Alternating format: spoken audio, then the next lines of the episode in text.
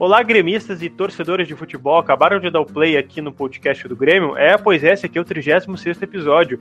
E nele, eu, Lucas Bubbles, o Eduardo Mourão, os repórteres do GE, mais o Otto Eroc, que é produtor da RBS TV, a gente debateu um pouquinho de Grêmio no gauchão, classificado para a semifinal aí do segundo turno.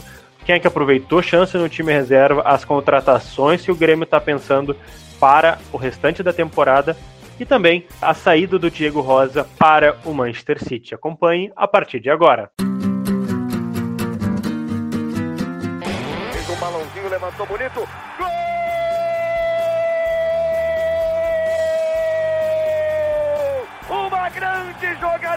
Renato pela direita. Partiu Luan, dominou o lance, é bom, o lance é bom, o lance é bom, o lance é bom. Olha o gol, olha o gol, olha o gol. Golaço do Grêmio. Para Everton, chegou, fez a finta, outra boa jogada, cruzamento. Olha a chance, olha o gol, olha o gol, olha o gol, olha o gol, olha o gol. Gol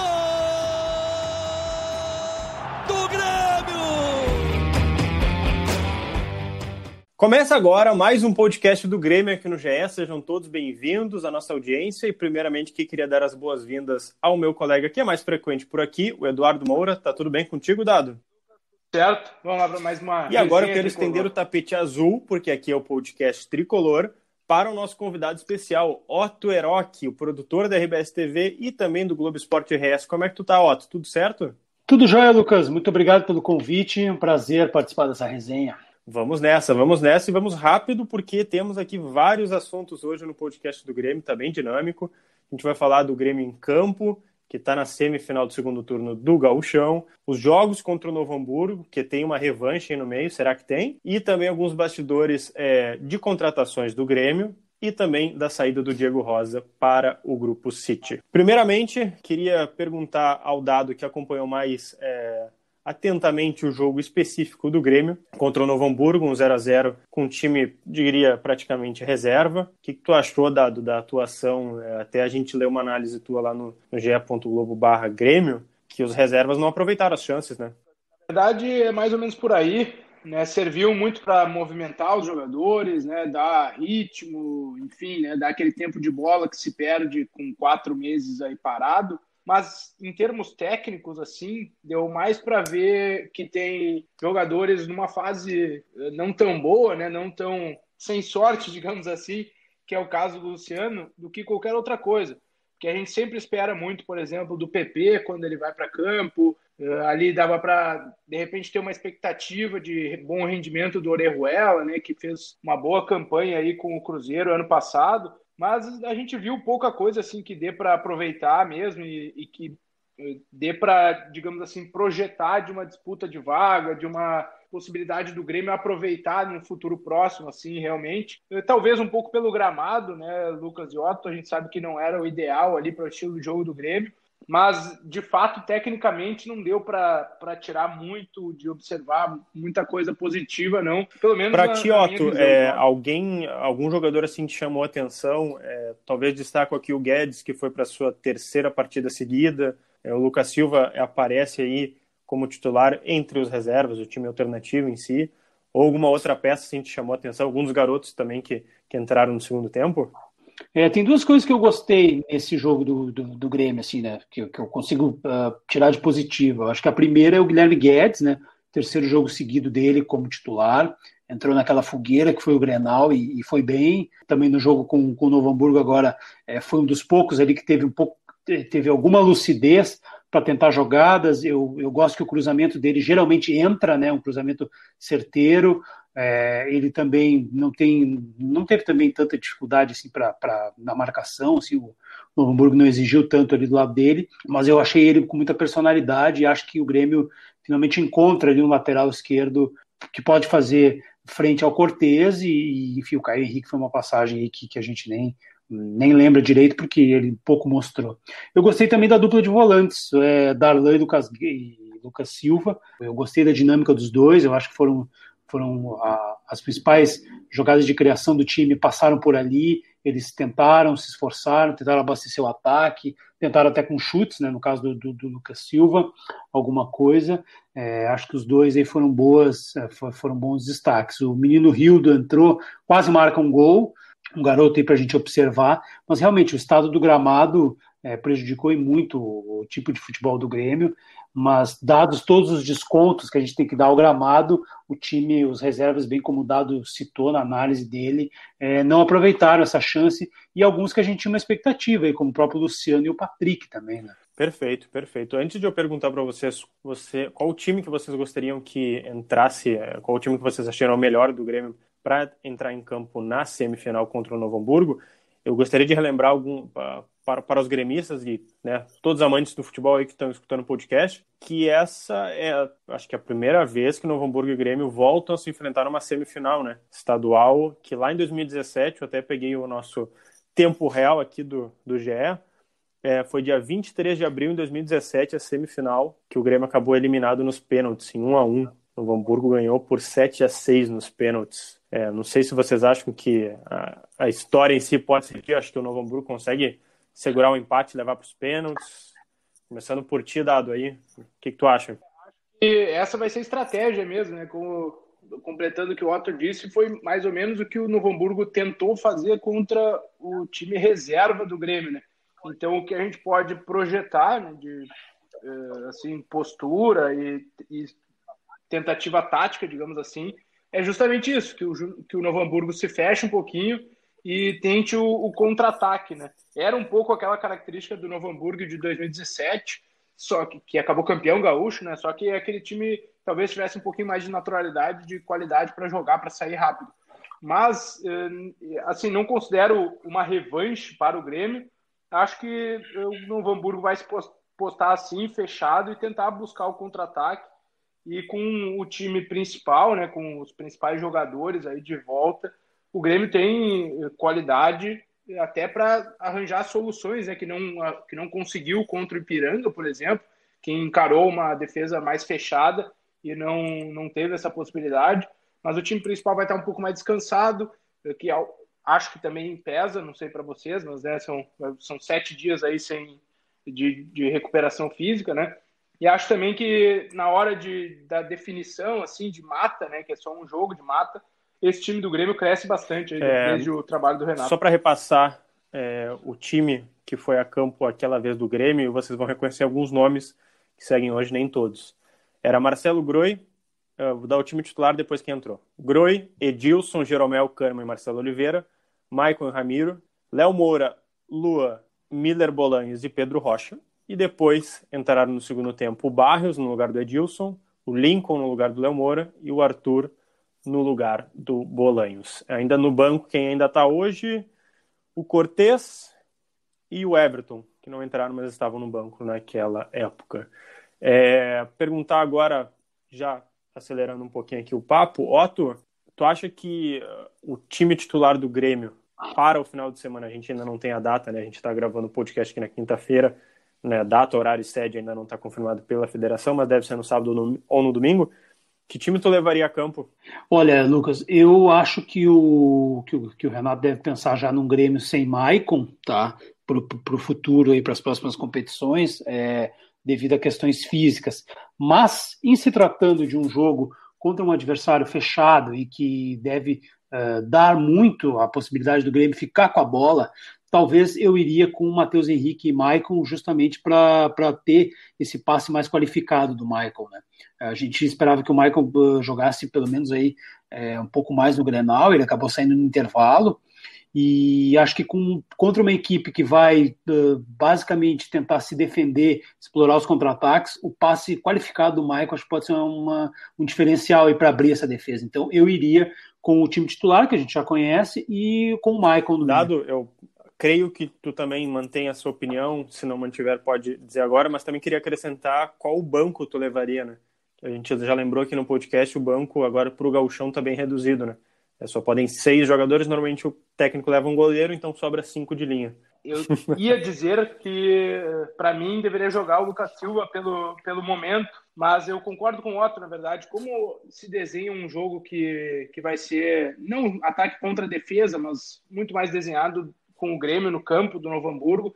Acho que é possível começar com o Maicon e Matheus Henrique, né? E tu fica com a alternativa de se o Maicon não aguentar, não tiver com um bom dia, é de recuar o Jean-Pierre e colocar mais um jogador ofensivo, né? Para jogar o time mais para frente mesmo.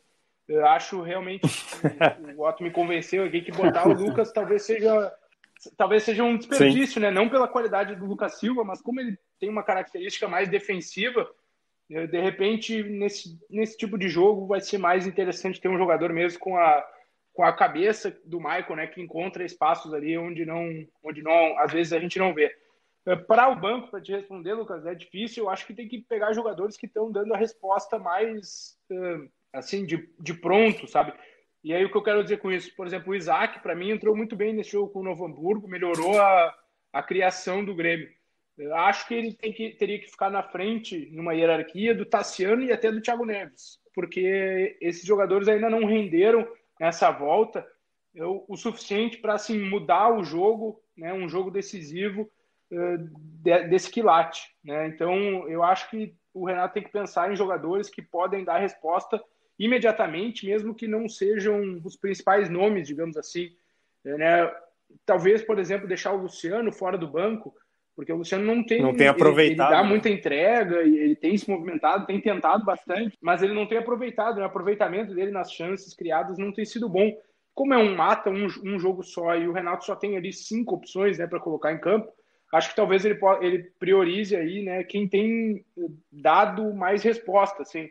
E não sei. O Luciano talvez até entre, porque o Grêmio não tem muito outro jogador, né, Lucas, pra, com essa característica de mais centroavante, assim mesmo quer arriscar um banco aí? É quinta-feira, faltando aí dois ou três dias para a semifinal? Ah, eu concordo com o Dado, acho que o Isaac entrou bem também, acho que ele deveria é, ter uma, mais uma chance aí no banco, é, em detrimento de Tassiano, de Patrick, o próprio Thiago Neves, a gente não sabe também que condição física, né? Acho que PP tem que estar, tá, é, o Luciano é uma situação complicada, porque o Grêmio não tem reposição para o Diego Souza, né? então o Luciano vai, vai ter que estar, tá, apesar do jogo é, até preguiçoso que ele fez contra, contra o Novo Hamburgo, né?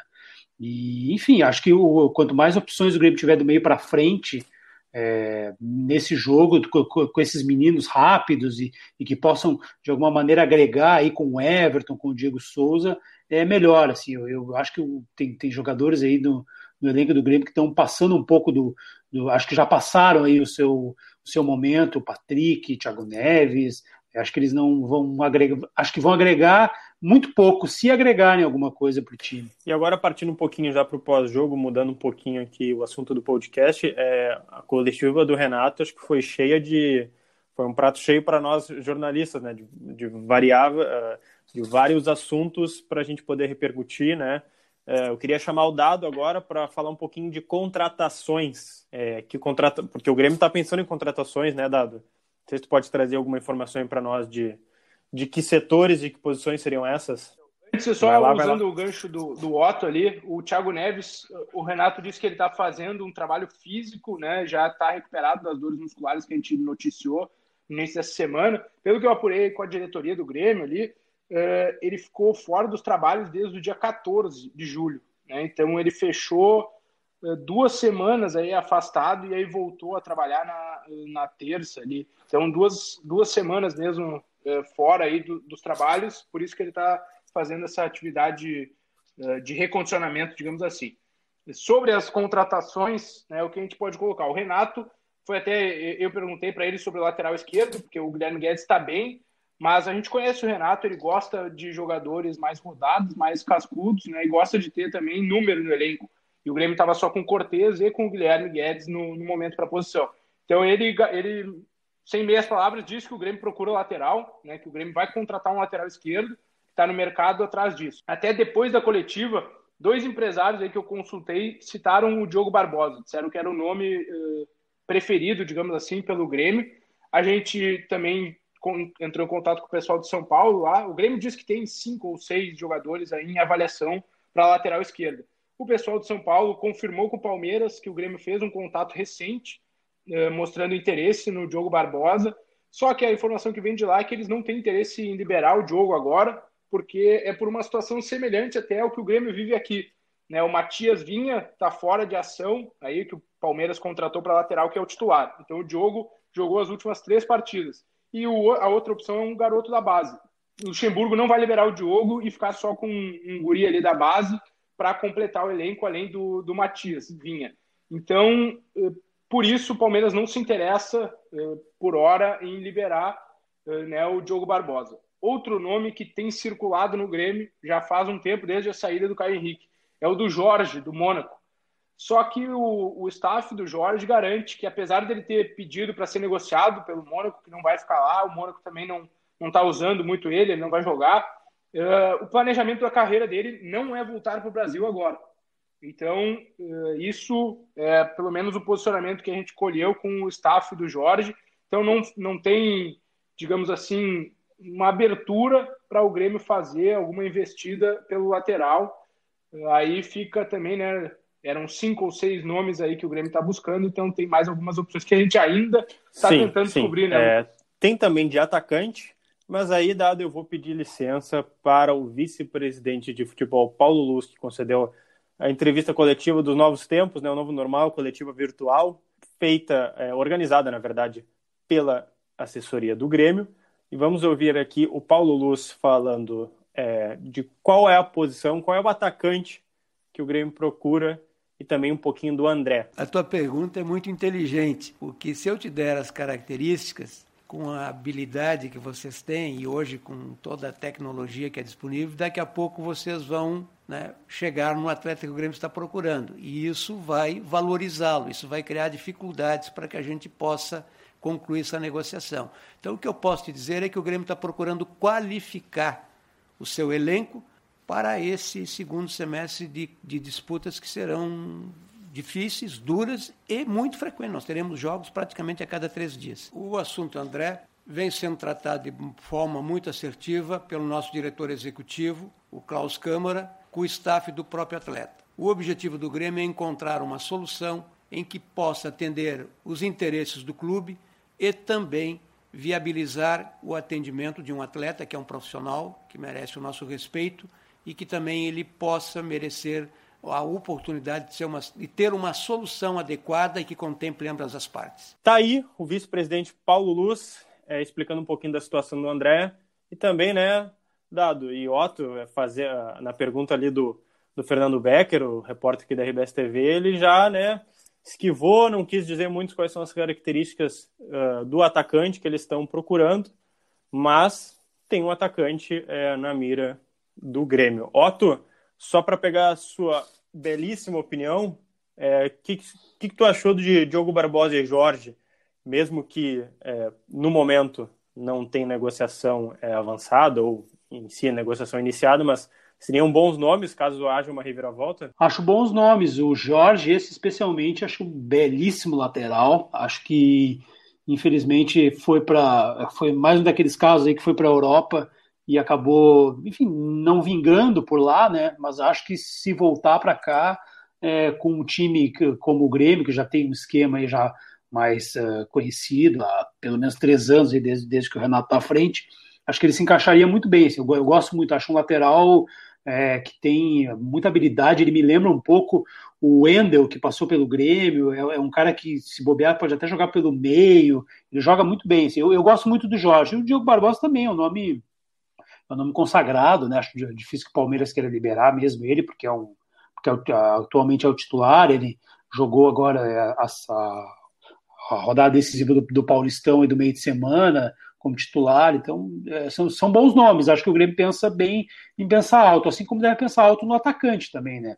Deve ir. Uh, eu, eu, penso que ele deve ir num, num jogador que chegue, no mínimo, para ser titular e para disputar com o Diego Souza essa titularidade, né? Porque atualmente, hoje, o Diego Souza não tem sombra no, nesse elenco do Grêmio. Exatamente, né? Se a gente vê o perfil de lateral esquerdo que o Grêmio procura, e mesmo que não esteja conseguindo é, avançar em negociações, quem sabe o atacante seja um perfil é, de mercado, ao menos parecido. Para ir ao final aqui do podcast, já encerrando, é, queria debater com vocês rapidamente um assunto que está é, rendendo muito debate é, na imprensa, na rede social, é, e, e, também assim está tendo bastante é, repercussão que é a venda é, do Diego Rosa para o Grupo City, né, que é o, o acionista do Manchester City da Inglaterra. Primeiro pegar um pouquinho da opinião aí do dado, não sei se tu quiser trazer também alguns valores, eu posso. Acho que eu, acho que eu tô, tô aberto aqui a matéria, dado. É, só passando para o pessoal, é, o negócio pode chegar até 24 milhões. Desse valor total, 70% fica com o Grêmio e 30% para o Vitória, que é o clube formador. É, o City vai pagar 6 milhões de euros é, nessa. Né?